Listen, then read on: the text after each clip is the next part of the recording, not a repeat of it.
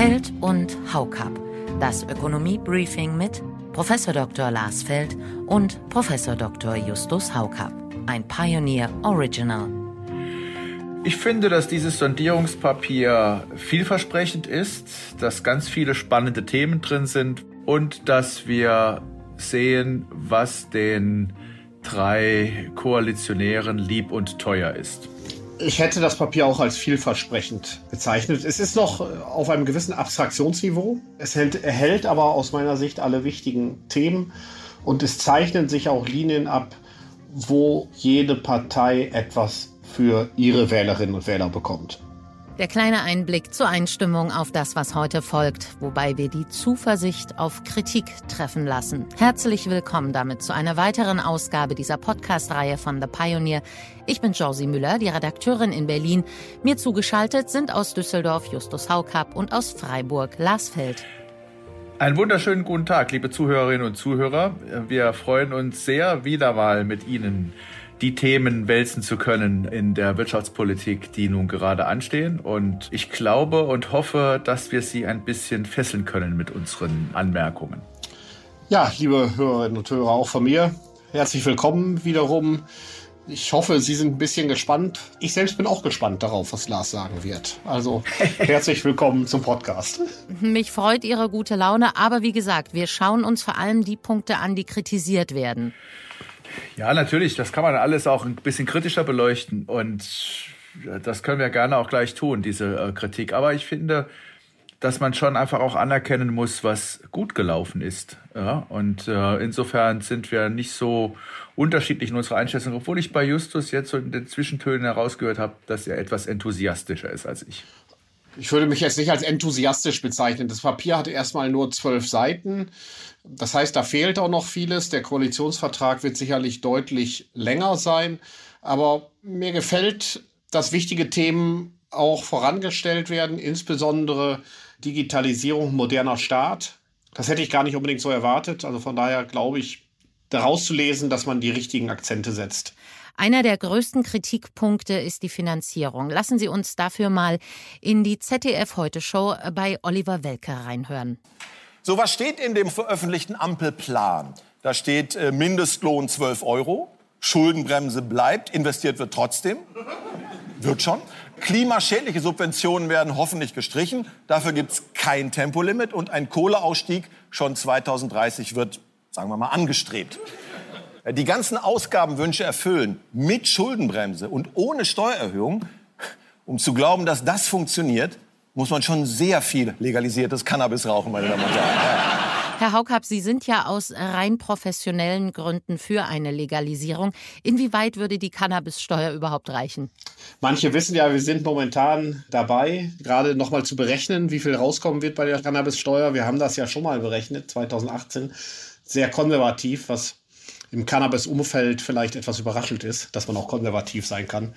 Aber da haben wir gerechnet, dass das so ungefähr 2,7 Milliarden bringen könnte. Ich glaube mittlerweile, nee, ich weiß eigentlich mittlerweile, dass es mehr ist. Ich will die Zahlen jetzt noch nicht ausspucken, weil es dauert noch ein bisschen. Aber äh, es wird wohl nicht das Doppelte werden. Und selbst wenn es das Doppelte wäre, glaube ich nicht, dass 5 Milliarden allein reichen, um alles zu bezahlen, was man sich wünscht. Aber es ist immerhin etwas. Es ist auch nicht so, dass man sagt, das sind ja jetzt nur ein paar kleine Bonbons. Das ist schon mal eine ordentliche Summe Geld. Ja, das sind keine Peanuts und auch keine Haschkekschen. Das ist ganz eindeutig auf vier Jahre gerechnet. Das ist gar nicht so schlecht, ja?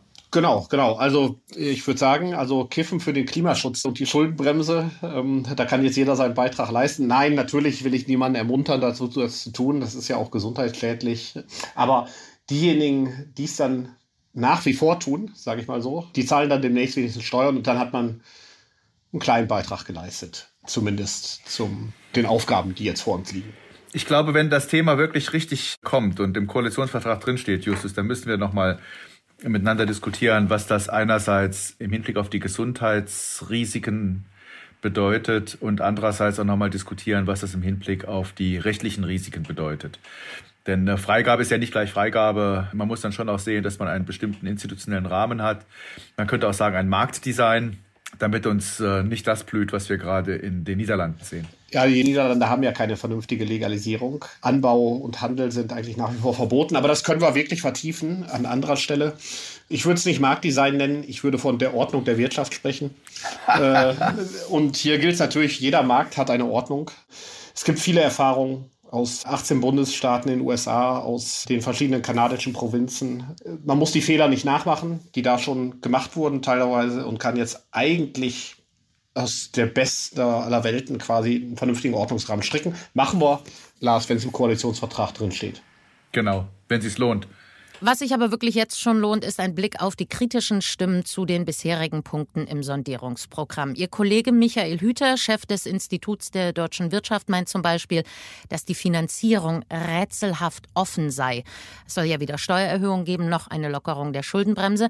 Erst ist deshalb eine Rücklagenbildung diskutiert worden. Jetzt sind staatliche Investitionsgesellschaften im Gespräch. Aber Sie, Herr Feld, haben etwas überraschend vielleicht mit Marcel Fratscher, dem Chef des Berliner DIW, einen Transformationsfonds vorgeschlagen. Bevor Sie den erklären, was sagen Sie denn zur Kritik?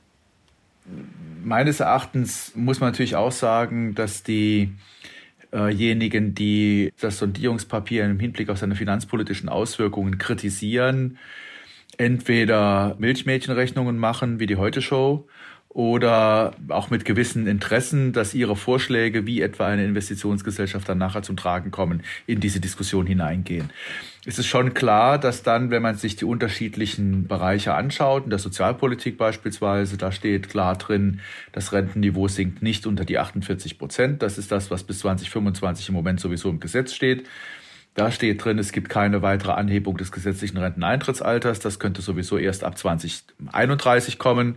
Bis dahin sind wir ja in der Rente äh, mit 67, im Anstieg bis zur Rente mit 67. Also das sind noch nicht einmal die beiden großen Punkte. Die Frage ist trotzdem, wie die Rentenzahlungen, die dann ansteigen werden im Zeitablauf, finanziert werden. Da ist dieses Sondierungspapier offen. Also man kann sich auch in der Rentenversicherung eine Korrektur vorstellen, die Gelder einspart. Und hier wird es noch sehr konkret. Es lohnt sich, mehr zu hören. In ganzer Länge hören Sie diese Folge als Teil unserer Pionierfamilie. Damit unterstützen Sie werbefreien, unabhängigen Journalismus und haben Zugriff auf all unsere Angebote. Die Infos im Detail finden Sie auf thepioneer.de oder Sie laden sich unsere App runter und werden Podcast Pionier. Wir würden uns freuen, wenn Sie mit an Bord kommen.